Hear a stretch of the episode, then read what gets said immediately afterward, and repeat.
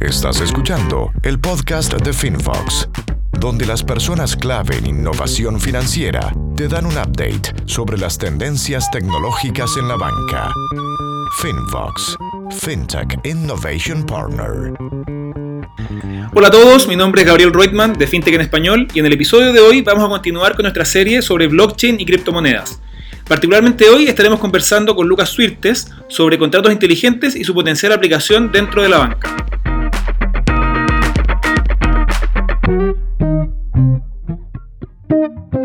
Lucas tiene una sólida experiencia en proyectos tecnológicos para instituciones financieras y enfoca su carrera en investigar las aplicaciones y oportunidades de negocio y mejoras de eficiencia en la banca corporativa. Lucas, ¿cómo pronuncias tu apellido? Suirtes. Suirtes, creo que lo pronuncié bien. Tenemos un, un, episodio que promete ser muy interesante porque es un tema que no hemos tocado en profundidad hasta ahora en el podcast y que es eh, uno de los temas más candentes dentro de la industria fintech, tanto en el lado de las fintechs como en el lado de la banca. Y Lucas ha estado bien inmerso en este tema, me contaba recién que estaba también escribiendo al respecto hace poco tiempo, así que tu experiencia y tus conocimientos van a ser eh, muy interesantes para toda la gente que nos escucha. Vamos a hablar particularmente sobre el mundo de blockchain. Eh, Lucas, antes, antes de meternos de lleno en el tema, ¿podrías, para la gente que escucha el podcast y que no ha escuchado de, de blockchain, o bien que ha escuchado blockchain, lo más probable, pero no entiende todavía qué es blockchain, eh, en qué es distinto blockchain de Bitcoin, que mucha gente los asocia y cree que es lo mismo, o sabe que no es lo mismo, pero no entiende bien eh, a dónde está la, frontera entre Bitcoin y, y blockchain. ¿Podrías contarnos qué es blockchain? Claro, eh, por mi background, yo, yo, tengo un título en ciencia de computación, entonces entré a investigar cómo es la, la parte técnica o más dura de programación, de, de, cómo funciona. Y yo creo que la verdad el concepto que falta a la gente conocer es el de eh, libros distribuidos, sistemas de libros distribuidos o Distributed Ledger Systems, que al final esa es la tecnología que está por detrás del blockchain, que es tú de cierta forma tener de forma descentralizada el, el el, la grabación de, operaciones, transacciones de información de una forma segura que no hay nadie que controle, es como una, una red peer-to-peer -peer, en el fondo, donde se van agregando bloques a una cadena de información y esa al final es lo que se conoce como blockchain. una, una, cadena de blocos. La gente obviamente, digamos que el, gran boom de, de, del tema salió con el Bitcoin, que es en el fondo una aplicación de esa tecnología, que son las criptomonedas, que son eh, monedas virtuales basadas en esa tecnología, donde hay un, un algoritmo que genera que está a cada rato generando un, un, una clave y el que descubre, que descubre la clave, que es el, el Bitcoin mining, eh, se adjudica el, el, Bitcoin, se gana el Bitcoin. Y por eso que hay el, el, Bitcoin farming y todos esos tipos de conceptos. Pero en el fondo el Bitcoin es una aplicación, así como hay el Bitcoin, hay el Ethereum, que es otra moneda virtual, y hay otras más que, que existen y en el fondo yo creo que hay un poco esa, esa confusión de que piensan que, que, Bitcoin es blockchain, cuando la verdad no. Blockchain es la tecnología que te permite implementar el, la criptomoneda o smart contracts o muchas otras cosas que, que yo veo que hay posibilidad también. Perfecto. Tú hablabas de que, de que blockchain es una tecnología peer-to-peer. -peer. ¿Podrías contarnos un poco qué, qué significa que sea una tecnología peer-to-peer? Claro, el peer-to-peer -peer es en el fondo eh, punto a punto, en el eh, como el propio nombre técnico que es el Distributed Ledger System, es un sistema distribuido donde no hay una entidad o un responsable controlador de cómo se da el intercambio de la información. Es igual como se descargaba música en los años 90, inicio 2000 cuando tenía una aplicación donde buscaba el, el el, el, Audio Galaxy, había varios eh, Emul en, en, ese tiempo, y tú buscabas tu canción y alguien en el mundo tenía y te pasaba la información. Aquí es un poco así, o sea, la información todos tienen en la cadena, todos conocen el libro, pero solo quien conoce el, la clave o el, ese, ese identificador del bloque es que puede agregar un bloque a la cadena. Entonces, y ahí todos saben, por eso que es peer-to-peer, todos que están conectados que a, a, esa red se son enterados de que ah, tal persona o tal, en la verdad una llave pública, pero que alguien agregó agregó un, un, un, bloque a la cadena. Entonces, por eso es, no, no hay un ente controlador, es punto a punto, todos eh, son están conectados al mismo tiempo y tienen la misma información.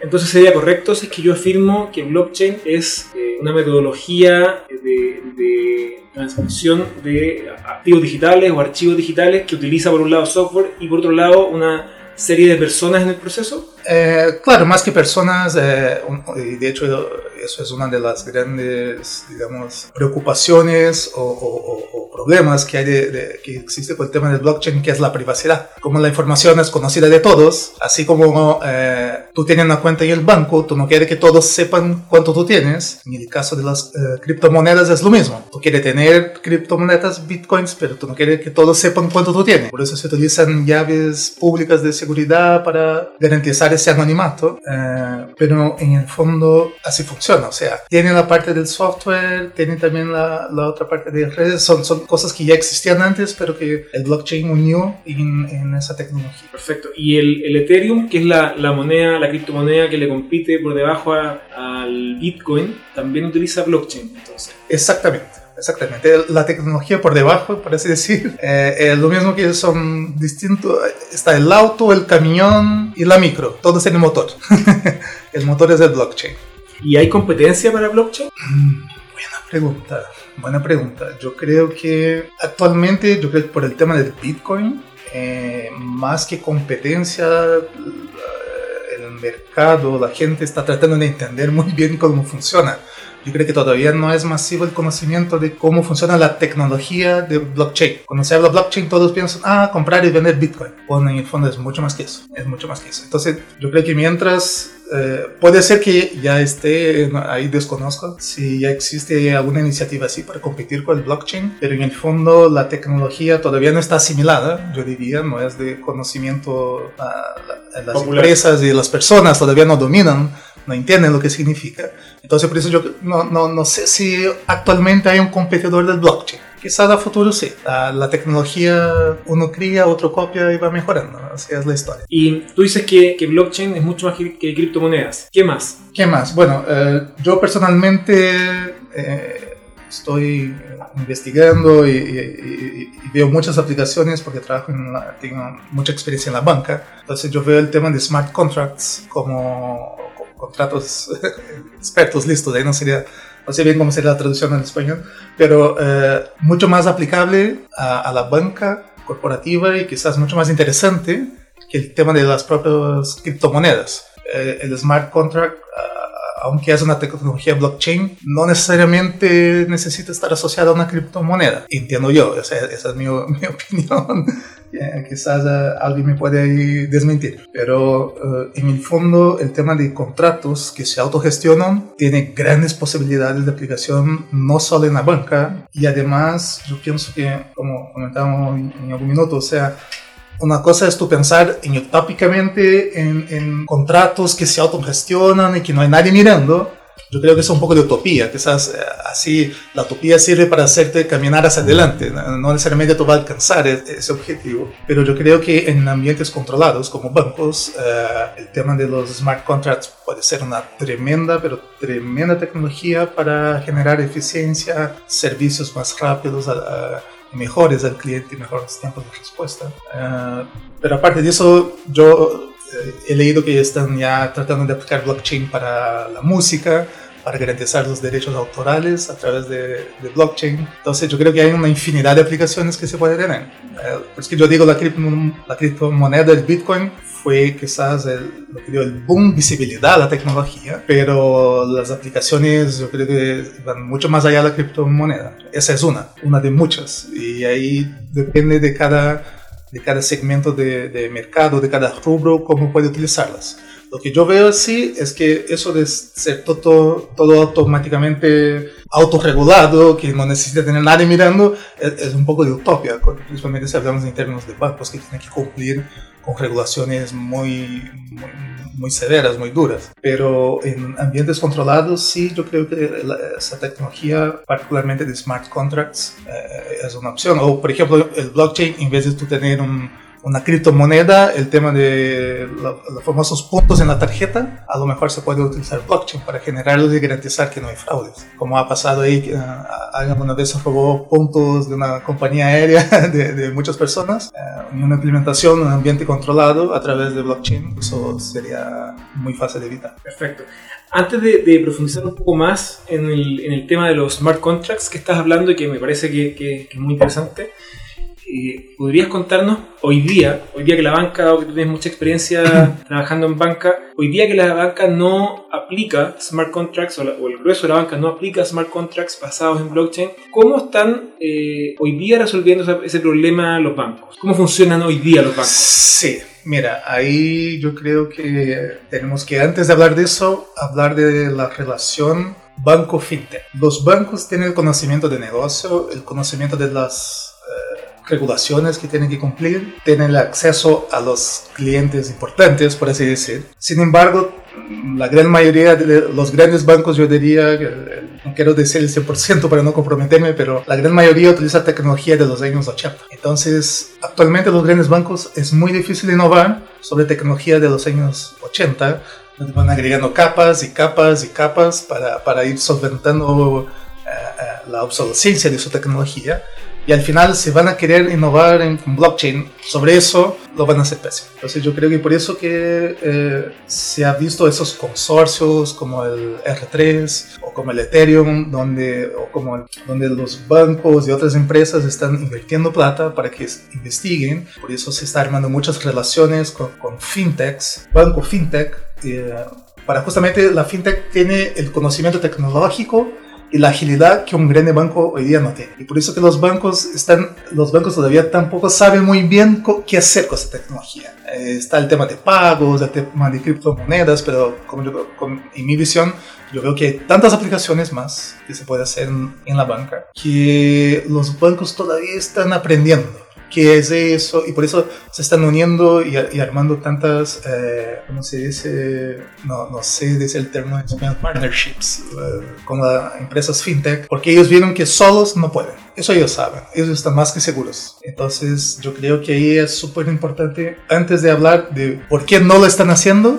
entender que primero ellos tienen que construir esa relación y fortalecer esa relación, porque si el banco intenta solo, va a fallar menos los grandes bancos. Hay muchos, pocos bancos que están ahí experimentando e investigando y con el apoyo de fintechs. Eh, por ejemplo, eh, yo trabajo en un gran banco asiático y que tiene planificado lanzar su criptomoneda propia en abril de 2018. Ahora, muy controlado, eh, muy limitado, o sea, se va a poder hacer pagos utilizando esa criptomoneda van a poder sacar plata de un cajero con, con el celular y la criptomoneda, pero hasta ahí, o sea, todavía no, no, se tiene muy claro eh, en buen chileno para dónde va la micro. Y ellos, es una tecnología interesante, ellos ven mucho potencial, pero solos no son capaces de implementarlo, y por eso está esa relación con las fintechs. Entonces yo creo que por ahí va, va el tema de, de, la aplicación de los grandes bancos. Perfecto, pero ¿Qué, ¿qué, problema crees que se podría resolver? ¿Qué problema existe hoy día? ¿Piensas que se podría resolver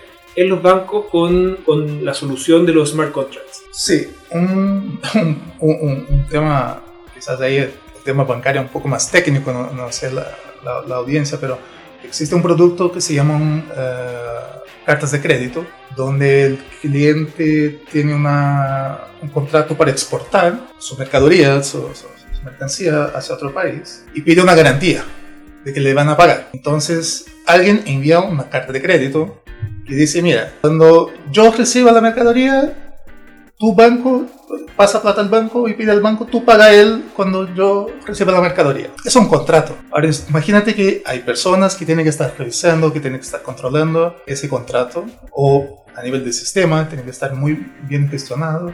Y si no se cumple el contrato, ¿qué se hace? Entonces yo veo que, por ejemplo, smart contracts, donde por sistema automáticamente recibe la mercadería, se hace el pago, y tú o el ejecutivo ni se preocupa de eso, eh, yo creo que ahí hay un gran potencial. Eh, el otro son contratos forward, que, que también eh, es cuando yo acuerdo contigo, yo voy a cosechar una tonelada de, de, de, cerezas y tú me dices, ya, yo te voy a pagar 5 millones de dólares por esa tonelada de cerezas. de cereza. Ya, pero yo te voy a entregar la tonelada en un año más. Bueno, entonces en un año más eh, vamos a acordar el tipo de cambio del dólar que va a favorecer a uno o a otro, no se sabe, es un contrato. Lo mismo, por smart contract se podría automatizar. Cuando llega la fecha, hay de revisar el contrato, hay de revisar el tipo de cambio que se acordó, cuál de las partes ganó o no ganó, si tenía alguna ah, otra eh, inversión o, algún otro producto para cubrir ese, esa pérdida o no que, que podría tener, porque es un riesgo. Oye, no se puede saber con precisión qué va a pasar con el dólar en, un año más. Entonces yo pienso que smart contracts para automatizar eso eh, es, desde el punto de vista de la banca, en términos de eficiencia operacional, y es fantástico. O sea, yo, veo mucho potencial y, puedo seguir hablando de, de, varios otros productos bancarios que en el fondo si tú vas a analizar son contratos entre dos partes. Eh, obviamente que el gran problema de, que yo veo de smart contracts es qué pasa cuando una parte no cumple el contrato. Porque cuando, yo digo de separar la parte de la utopia y de lo que se puede hacer.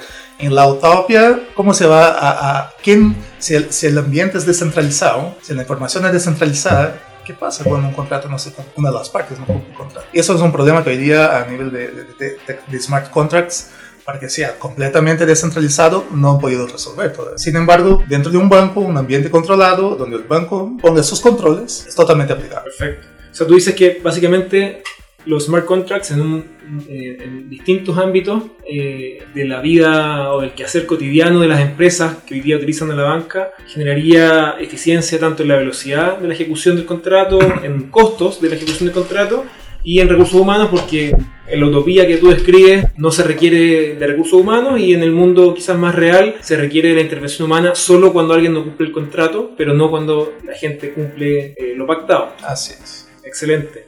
¿Y qué, otras ventajas le ves quizás no solamente en el mundo de la banca, sino fuera del mundo de la banca? Eso es otra cosa que, que, también me, me, me, llama la, la atención, eh, que me tengo muchas ideas de que yo veo que aplicaciones, como también te, te lo comentaba, los famosos eh, puntos que uno acumula en tarjetas de submercado. Tú podrías crear un smart contract de, mira, cuando yo tenga una cierta cantidad de puntos, automáticamente mi vía, me compras eso y entrega en mi casa. Se hace un contrato autogestionable, súper simples, y que no, nadie tiene que, por ejemplo, yo, en uno de, esos programas de acumulación de puntos de su mercado, tengo no sé cuántos mil puntos y no sé qué hacer con ellos y los tengo ahí. Y si no saco la tarjeta y si no voy a hacer... Em, imagínate el costo de emitir la tarjeta para su mercado versus el costo de tener contratos autopactados por smart contract. Porque a mí, ¿qué, hago con los puntos? Yo podría muy bien ya decir, mira, yo siempre compro leche, yo siempre compro pan, yo siempre compro lata de atún, el cereal. Mira, cuando yo tenga tantos puntos, entrégame esos productos. Y el contrato va viendo, va comparando los precios. Cuando hace el match, sale una orden de despacho más eficiencia operacional que hizo imposible. Entonces, eh, se habla mucho hoy día de, por eso que yo digo, se habla mucho de criptomonedas y, hay todo un, el foco en la banca, pero hay un mundo de posibilidades afuera que se puede aplicar. Eh, y no solo smart contracts una idea que se me ocurrió hoy día, y es verdad, estaba en el taco ahí manejando y yo pensé, ¿cómo evaluar el clima laboral de la empresa de una forma distinta? Y ahí me, se me ocurrió, por ejemplo, uh, muchas empresas tienen programas de reconocimiento de los empleados. Imagínate que el programa de reconocimiento sea criptomoneda, blockchain. Tú vas ganando reconocimiento, puntos a través de blockchain. si tú estás contento con la empresa, hay un, seguramente tiene que existir una tabla de cambio, o sea, qué puedo hacer con tantos puntos. Pero si tú no estás interesado en seguir en la empresa, el clima laboral va malo, tú puedes vender tus puntos a algún compañero de trabajo. Tú puedes hacer seguimiento de cómo va, igual como se hace el seguimiento de cómo va, está evaluado el Bitcoin, tú vas evaluando tu criptomoneda o tus puntos de tu empresa y tú puedes ir evaluando el clima laboral. Se me ocurrió hoy día, yo no, no sé si es factible, pero yo creo que es, por ejemplo, un camino que se puede investigar. Y si alguien lo hace, voy a cobrar royalties. Oye, ¿y actualmente hay algún ejemplo eh, de alguna empresa, banco o no banco, que esté ya operando con smart contracts que tú puedas eh, compartir con nosotros y, contarnos eh, cómo está funcionando, qué dificultades han tenido? Sí, mira. Si, si, si tú agarras los top 10 bancos en, el mundo, ellos están hoy día mucho más preocupados o investigando y las inversiones van mucho más desde el punto de vista de eh, cloud computing, la, la, nube, y de inteligencia artificial y robotics para automatizar operaciones. Ellos están mucho más interesados en eso como estrategia de corto plazo. Como largo plazo, yo creo que ellos tienen el blockchain en la mente. Entonces, por ejemplo, yo, uh, hay un, un, uno de los mega bancos de Japón que ya está experimentando con uno de sus proveedores tener un smart contracts. Uh, eh, el proveedor es IBM, entonces con IBM, mira, de aquí para adelante nuestros contratos de, de servicio vamos a hacerlos a través de smart contracts. En la red, yo creo que IBM... Eh, no estoy seguro si tienen una propia red o, o si utiliza Ethereum, ahora se, se, me olvidó. Pero están ahí ya testeando la tecnología que sirve para ambos, para IBM también es interesante saber cómo, cómo va a funcionar eso y para el banco también es interesante conocerlo.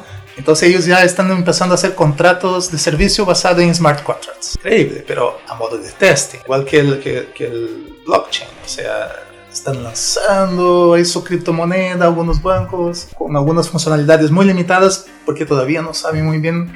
Yo creo que uno, eh, la potencialidad que, que, tiene la tecnología y dos, como toda nueva tecnología, no hay una regulación. Entonces yo creo que eso también les da miedo a los bancos. O sea, si yo meto si yo pongo plata, hago una inversión tremenda en una fintech y mañana sale una regulación, es un riesgo muy alto que, que, que están corriendo. Entonces, por eso que yo creo que los bancos van muy lento, eh, todavía tratando de entender lo que se puede hacer con la tecnología y también con mucho cuidado por el riesgo que existe de mañana o después, porque esa es la ventaja de las fintechs. porque porque la, a, se habla tanto de la, de la no sé si existe esa palabra en español, disrupción, no sé si así se dice, así se dice.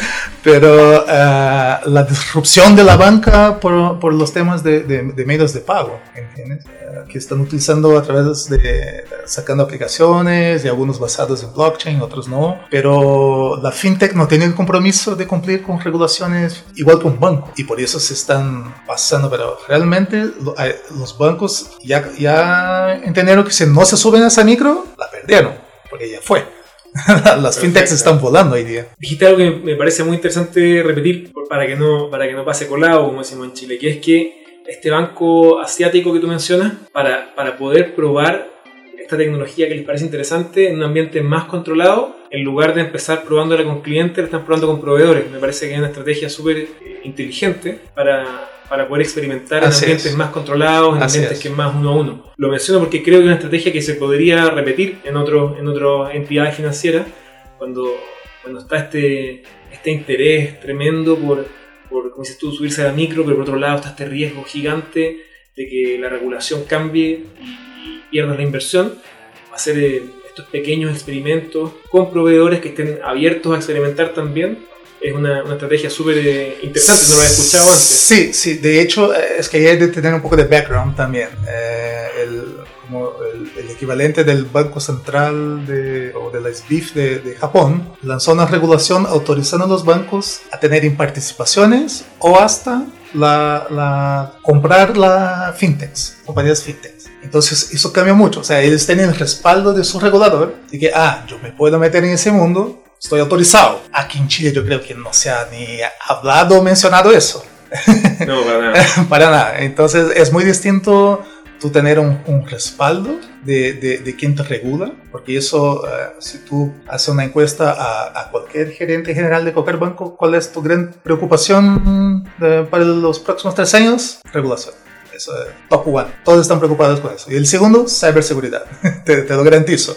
Esas son las dos, dos, prioridades máximas de los bancos de aquí para adelante, porque cada vez más las regulaciones son más estrictas, más rígidas con los bancos. Y por otro lado, cada vez con, con el avance de las tecnologías están cada vez más expuestos a, a ciberataques. Por eso que yo, yo creo que a, especial, específicamente en Japón se dio eso, y yo creo que va a ser una tendencia. Eh, y de hecho otro día yo leía un artículo que, que, que es muy interesante, que las criptomonedas buscan, y el blockchain, buscan descentralizar el control, pero hoy día las principales iniciativas en el mundo están siendo lideradas por los bancos centrales de cada país, que son quien controlan. Entonces, por eso, a, eso voy. Una cosa es la utopia, lo que puede, lo que quiere hacer la tecnología, y otra cosa es cómo realmente lo puedo aplicar y sacar provecho eh, en un tiempo más corto, de un paso más corto. Es muy interesante lo que estás comentando, porque efectivamente, el, bueno, y mi siguiente pregunta iba en esa dirección, que es, ¿qué crees tú que deberíamos hacer en Chile y nuestra audiencia que no solamente es chilena, sino del resto de, la región, para, para avanzar en, la implementación de esta tecnología? Me, imagino que la respuesta va a ir eh, por el lado de la regulación, pero me encantaría conocer tu, tu opinión un poco más en profundidad. ¿Qué deberíamos cambiar a nivel local y regional? Eh, dentro de la regulación, incluso en ámbitos fuera de la regulación, para poder facilitar y agilizar la implementación de blockchain y tecnologías similares en aplicaciones ya de cara al, cliente final. ¿Puedo mencionar el nombre de una empresa? No van a tener Ningún problema. Bueno, eh, yo hago una comparación con Uber. Uber llegó, se instaló, dominó el mercado y recién después fueron a ver, ah, ¿cómo regulamos eso? Aquí va a pasar exactamente lo mismo. Las fintechs ya llegaron. Todavía no dominan el mercado, pero es, un es una cuestión de tiempo. Y los bancos no van a querer quedar atrás, están uniendo las fintechs, se quieren subir a la micro. Yo creo que cuando eso pase, aquí en Chile van a decir, mmm, hay desregularios.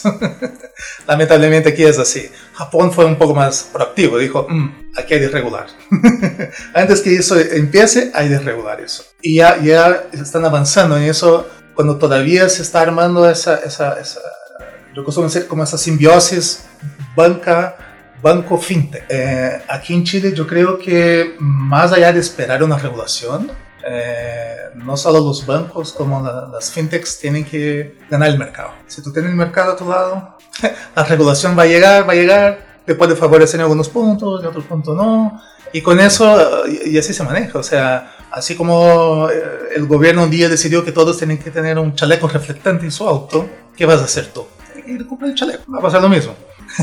Pero yo creo que eh, definitivamente tanto eh, los clientes de la banca o los usuarios de... Eh, a, mí, por ejemplo, aquí en Chile no hay... Santander, yo vi que en, España lanzó su aplicación, el Samsung Pay. Y ahora allá en España ellos tienen el Google Wallet, el Apple Pay y el Samsung Pay implementado. Eh, es una cosa que a mí me encantaría poder llegar y pagar con mi celular, porque tú pasas la tarjeta, no funciona, a veces no hay conexión, se cae, no se puede mencionar la empresa, pero eh, se cae el servicio, por así decir, y, y, tú como usuario no tienes ningún poder, no puedes hacer nada. Y mientras tu celular tú llegas, mucho más práctico. Y, aquí en Chile no, por temas de cómo está armado el, el cuento acá, eh, eso va a demorar a llegar, porque significa meterse en un negocio donde hay un, monopolio. Así que, por eso yo, yo, yo, insisto que yo creo que aquí no hay de esperar las regulaciones para ver lo que va a pasar. Si tú tienes el mercado y el cliente a tu lado, la regulación va a llegar un día, va a llegar. Quizás te, te va a subir un poco tu costo, pero no, no puedes depender de eso, no puedes esperar que que gobierno o que los legisladores del país o que el regulador de entidades financieras se mueva cuando todavía ni bien en buen chileno cachan, entiende lo que está pasando. A, a, mí yo creo que una estrategia muy interesante, por ejemplo, es lo que está haciendo BBVA con el Open Banking. Abre tus servicios a través de APIs o de web service y deja a las empresas crear. O sea, eso para mí es la estrategia más inteligente que he visto aquí en Chile. Perfecto. Oye, Lucas, tú eres brasilero. Sí. Lo, mismo que hemos estado conversando sobre regulación, bancos, fintechs, eh, cliente final, ¿cómo, ¿cómo está funcionando en, en, Brasil? ¿Tú eres de Sao Paulo? No, yo soy del sur de Brasil. Perfecto. Sur de Brasil. Eh, mira, en Brasil ahora hay tantos otros problemas más graves que, que en la verdad eh, eh, están más preocupados en primero ver para qué lado va la economía del país que, que investigar. Y, sí sé que hay, hay muchos, o sea, el tema del trading, de, hacer el cambio de compra-venta de Bitcoin, allá existe desde hace mucho tiempo. De hecho, hay una empresa aquí en Chile, entiendo que es la única empresa chilena que está, está haciendo eso. SurBTC. Parece que sí, y, y, ahí en Brasil hay, muchos más Ahora, en términos de banca, eh, no, no veo ni un movimiento fuerte o algo así como el estilo de lo que está haciendo el BBVA acá. O, por ejemplo, hay algunas eh, empresas que, que, tienen core, venden core bancarios, eh, se están uniendo a fintechs y hacen eventos y hacen hackathon, eh, como BCI Labs también. Se están abriendo, llamando a las empresas innovadoras y, y van a lo que le interesa, le van a comprar la empresa y listo. Y, resuelve un problema. Tiene ese, ese poder económico. Eh, ahí en Brasil, con, por todo el tema político y económico, yo creo que tenía otras preocupaciones antes de, antes de innovar, de mantener el negocio abierto ya. Entonces, eh, yo creo que en el ámbito académico sí hay, hay mucha investigación y cosas, pero en la práctica yo creo que lo, al, menos la banca tiene otra preocupación. Oye, y en Latinoamérica, ¿qué, ¿qué, país crees tú que es el que está en mejor pie para comenzar a hacer este, estos cambios? ¿Y por qué? Bueno, si, si, tú haces un mapa de innovación en Latinoamérica, ves que Chile no es el... no va en puntero.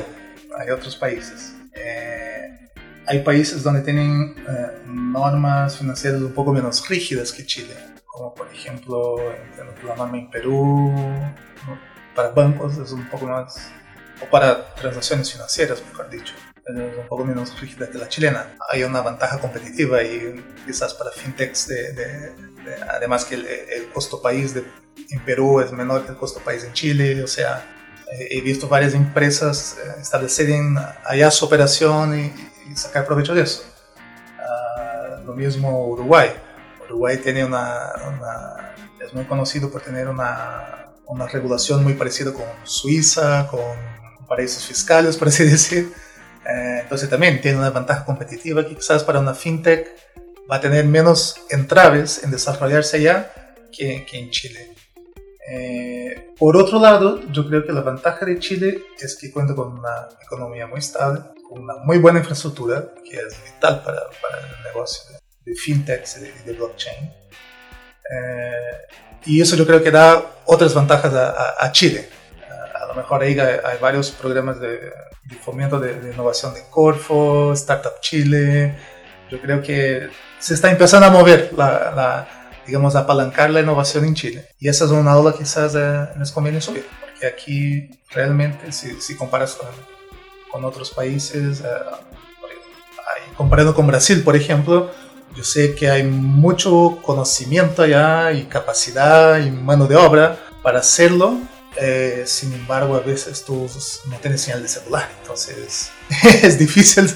Aparte, la, allá la, los bancos casi que son como, no, no, hay como un monopolio, hay como varios. Tú vas a pagar algo con tarjeta en Brasil y te preguntan de qué banco es. Y tiene como ocho máquinas. y dependiendo de tu tarjeta, es una máquina distinta. Eh, entonces, eh, yo veo más complicado, por ejemplo, aunque es un mercado súper interesante, estamos hablando de 200 millones de personas, sin embargo la infraestructura ya es complicada, hay un problema económico en, el país. Entonces hay una serie de factores de analizar. Yo creo que no hay una, no hay, no es una decisión basada en un solo criterio. Depende mucho del tipo de innovación que tú quieres hacer, del mercado que tú quieres atingir. Chile tiene la ventaja de ser un, un, mercado chico, pero de buen poder económico. Entonces, eh, se puede hacer muchos experimentos en Chile y después sí llevar a, otros países. O sea, hay muchos factores para, para, influenciar esa decisión. Y cada país tiene sus pros y, y, contras. Yo creo que lo que sí, todos están... El, el, el environment, el, ambiente, Que, que, se dio entre banca fintech, eso está en todos los países. Eso está en todos los países. Y eso es lo que hay que explotar. Después ya depende de tu negocio, de cuál es tu público algo, de lo que quieres hacer. Si quieres empezar con una, puedes empezar con una operación chica en Chile y escalar a Brasil. O puedes empezar en Perú, que sale más barato, probar si funciona venir a Chile. Y si funciona en Chile, ir a Argentina y creciendo. O sea, son decisiones de ahí, yo creo que van más de, son más de negocio que probablemente dicho de, de tecnología, de conocimiento, en cualquier caso, entiendo que tu, consejo, tu propuesta para los tomadores de decisión dentro de la banca, que hoy día debiesen o pudiesen ser el, gran motor de la innovación, eh, sería, entiendo, dos cosas. Uno es eh, ser proactivo y no estar esperando que la regulación eh, dé luz verde, pero por otro lado, buscar dentro de su infraestructura un ambiente controlado que puedan explotar esta proactividad, como el caso de este banco asiático que tú nos contabas, en que está si bien el regulador le, dio luz verde, eh, buscar un ambiente controlado trabajando con un proveedor que es IBM, implementando la tecnología de smart contracts en, en esa relación, eh, mientras mantienen su tecnología del año 80 con los clientes. Entonces, eh, me suena a mí por lo menos de que, de que esa, ese mix de proactividad, pero en un ambiente controlado donde si es que llega el regulador y finalmente te pasa la cuenta, no sea una tremenda cuenta, pero si es que el regulador finalmente te da luz verde, tú ya tengas algunos años ganados de experiencia y expertise, Así es. es algo que se podría implementar en Chile, en Perú, En cualquier lugar, en cualquier lugar. eh, por eso que utilizo el ejemplo de Uber. Uber fue así, en, todo, en todos los países que entró. No había una regulación. Airbnb, tú puedes arrendar una pieza, está compitiendo con los hoteles y seguramente los hoteles tienen ciertas normas que cumplir que tú arrendando una pieza en tu casa no tienes que hacerlo. Eh, entonces en el fondo todo se está moviendo, eh, todos esos tipos de, de- de dis- disrupción eh, eh, en distintos rubros que hemos visto. En el fondo es sacar el intermediario del camino, es poner el cliente y el producto directo, sin nadie entre medio. Hoy día en la banca hay muchos intermediarios, está lleno. Podría nombrar una serie acá. Pero eh, si los bancos, eh, y luego tienen que cumplir con la regulación. Entonces yo creo que la- ahí está el rol fundamental de unirse a las fintechs, porque con eso ellos no, no toman el riesgo de la regulación, tienen la proactividad y la innovación que una fintech te da. Y tú como banco es, tú mover un, un gran banco es como intentar desviar el Titanic de- de- del iceberg, mientras que una compañía chica cambia de decisión, cambia tecnología y, puede hacer todo mucho más rápido porque la escala es mucho menor. Eh, y eso te da una... Esa es la ventaja que el banco está sacando provecho hoy día.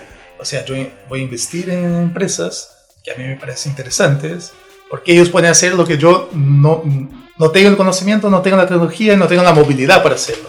Y aparte no hay una regulación, entonces mañana después no sé si no me va a llegar un- una multa por eso. Y ahí está el, el- el gran juego de, de- las fintechs y esa relación, esa simbiosis. Y, y como tú has mencionado, o sea, yo he dicho, siempre primero controlado. Los bancos jamás va a ser algo descontrolado, como lo que quiere el, el- lo, lo que propone el Bitcoin, que nadie lo controle, que, que el mercado se autorregule.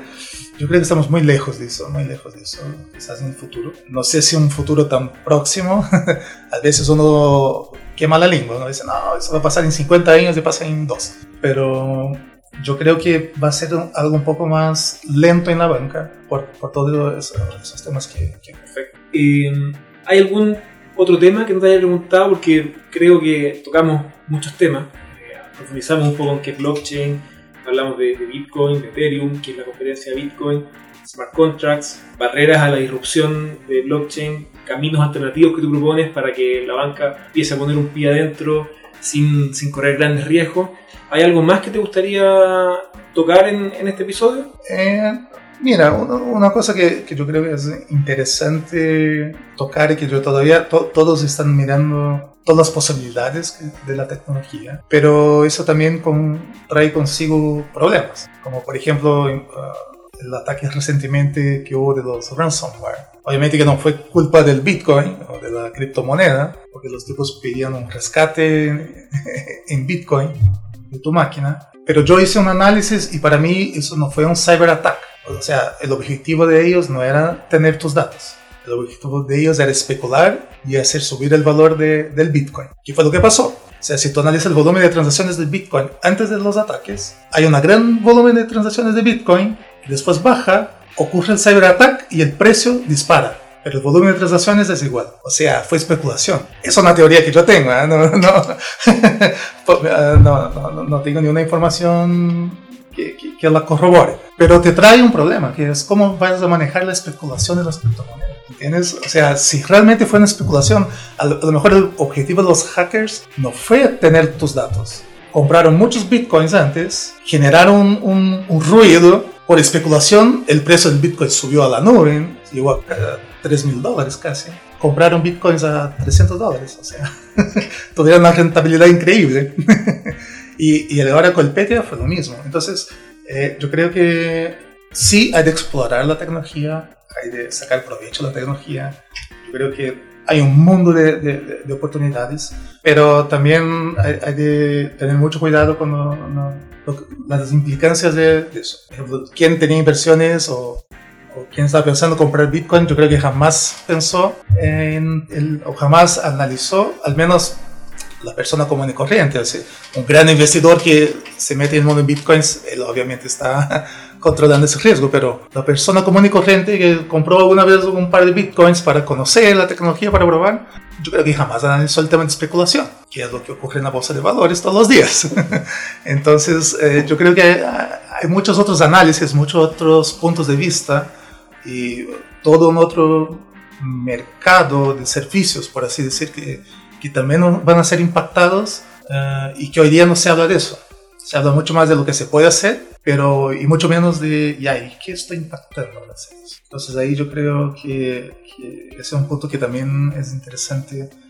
Uh, todas las empresas que estén uh, invirtiendo o investigando o aplicando la tecnología blockchain, también tengo consideración eso. O sea, que otros servicios, rubros, va a estar impactando por estar utilizando esa tecnología. Y ahí yo creo es donde está el gran desafío y por eso que eh, yo insisto, para mí el tema del blockchain tiene mucha posibilidad en ambientes controlados. Perfecto. Lucas, para la gente que quiere eh, aprender y profundizar más eh, en estos temas, en, en, blockchain, en smart contracts, tú nos contabas que estabas escribiendo ya algunos artículos al respecto. ¿A dónde podríamos dirigirlos para que vayan a leer lo que estás escribiendo? Ah, sí, en mi perfil de LinkedIn, ahí yo posteo todos mis artículos, así que invito a todos que, que después busquen, me agreguen en LinkedIn, no, no tengan, busquen Lucas Suertes, no, no, no hay dos mi apellido te garantizo que no hay dos. Así Perfecto. que Vamos a pueden leer. Sí. y, y, agradezco comentarios y, en el fondo eh, la, mi propuesta de mis artículos va en esa línea.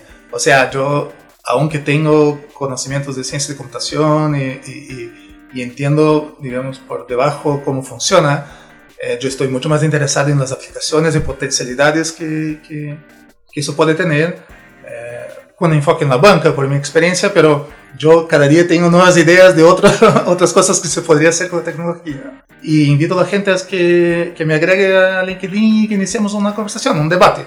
La idea es promover la tecnología, discutir y, y ojalá que se pueda eh, usufruir lo antes posible para mejorar nuestro, nuestro día a día. Excelente. Además, tú eres miembro de nuestra comunidad en LinkedIn. Así es, así es. en español. Así sí. que si es que no te encuentran directamente, te pueden buscar también, los miembros. Ahí es, también pueden buscar dentro de la comunidad y, y estoy ahí expandiendo mi red, de, tratando de, de, de, ubicar a todas las personas que están trabajando con, con, blockchain o que están investigando el tema de blockchain para empezar a unir ideas y, y concretarlas en, al final en, en, productos y servicios mejores para las personas. O sea, fondo eso, eso, es lo que busco. Excelente. Bueno, muchas gracias por visitarnos y... Bueno, agradezco a ustedes el convite. Excelente. Seguimos en contacto. Hasta luego.